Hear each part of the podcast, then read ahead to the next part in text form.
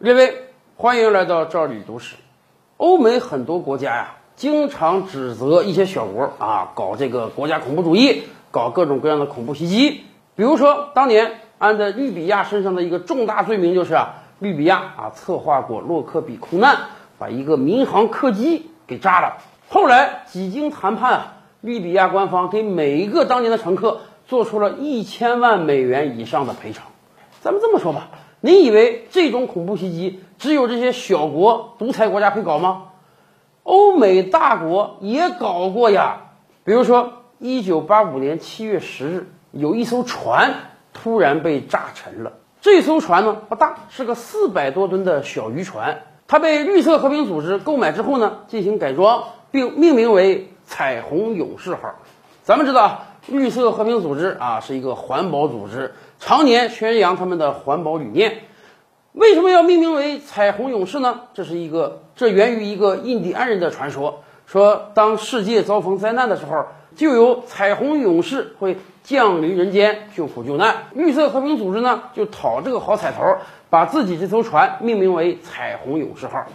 这艘船平时是干什么用的呢？哎，平时就是到世界各地航行，一方面宣传他们的理念，另一方面呢，做一些水文水质的检测监测工作。当天啊，这艘船是停在新西兰奥克兰的港口的。突然之间，船发生了爆炸。船长一看出事了，马上要求全员弃船，赶快离开这个船。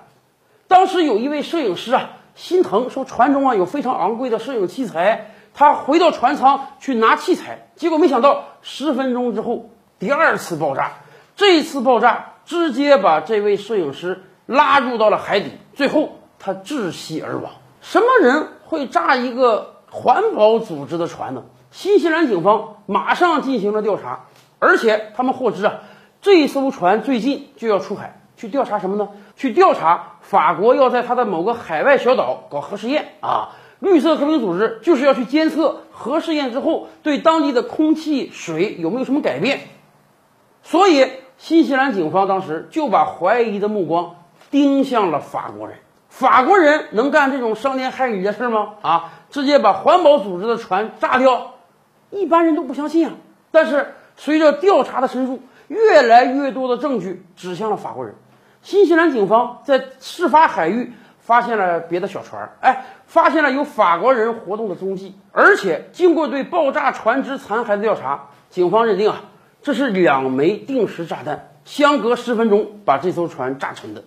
这种炸弹可是高科技，一般的恐怖分子根本是搞不到的。而且，新西兰警方披露说，他们至少找到了六个疑似法国特工的人，在这一段时间出入过新西兰境内。他们把这个信息啊汇总交给法国之后呢，法国总理当时还大模大样的说：“啊，不会，我们一定好好调查这个事儿，我们法国人是不能干这么卑劣的事儿的。”后来。法国情报部没有说，哎，我们确实向事发海域啊派出了特工，但是我们这个特工啊是来搜集情报的，我们这个特工啊不是来炸船的。但是纸终归包不住火，最后经过各方的不断努力，终于确认了就是法国特工干的。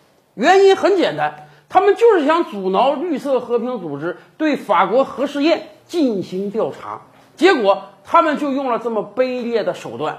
比洛克比空难还卑劣呀！而且到了二零零五年，法国国内还有相关资料披露说，当年下令炸这个船的最终幕后人就是时任的法国总统密特朗。大家看到了吧？西方很多国家标榜着仁义自由，实际上他们自己干的就是这么卑劣龌龊的事儿。